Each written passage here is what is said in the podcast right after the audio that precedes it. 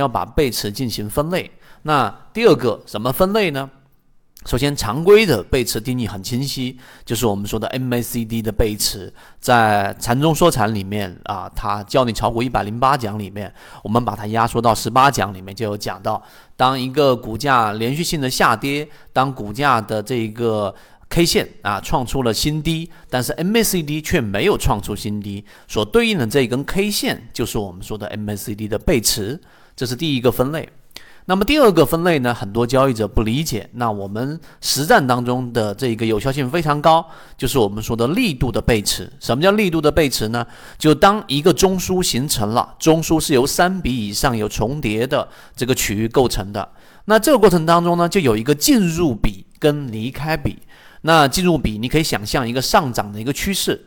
那么这个趋势过程当中呢，有一笔第一笔进入到中枢，也就进入到中枢构建的这个第一笔，它并不是进去的那一笔，而是下上下这三笔构成了一个中枢。所以进入笔呢，就是我们所说的这一个力度判断的 A。那么离开笔呢，就是离开中枢的那个笔，就是我们假设它是 B。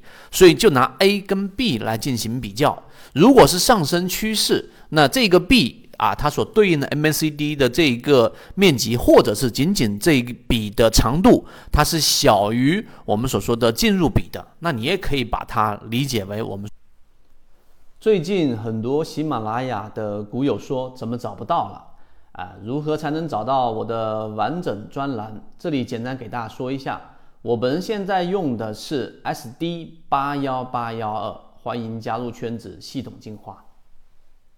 说力度上的背驰，第二种也很好理解。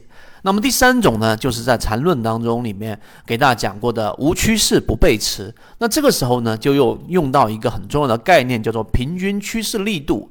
那趋势力度的背驰怎么样去理解呢？其实也很简单，那就是首先你要知道啊，一定是要形成一个趋势。什么是趋势呢？在缠论当中，两个不重叠的、没有相交区域的同向中枢，我们就把它理解为是形成了一个趋势了。那么趋势力度背驰呢，其实很简单，用我们说的短期均线跟长期均线，你可以假设它是一个五日线跟十日线，或者五日线跟二十日线的一个交错的一个。啊，这个面积，那么当这个短期均线上穿之后，再到下穿，这里面过程就形成了一个围绕的面积。用这一个面积啊，它这个除以形成的时间，就形成了平均趋势力度。所以在形成趋势的过程当中呢，这里面出现了一个小面积的 A 跟小面积的 B，那你就拿 B 跟 A 去进行比较。那如果 B 是小于 A 的，那么就代表着它形成了一个趋势，平均趋势力度背驰啊，就形成了一个上涨的这个顶背驰，这就很好理解了。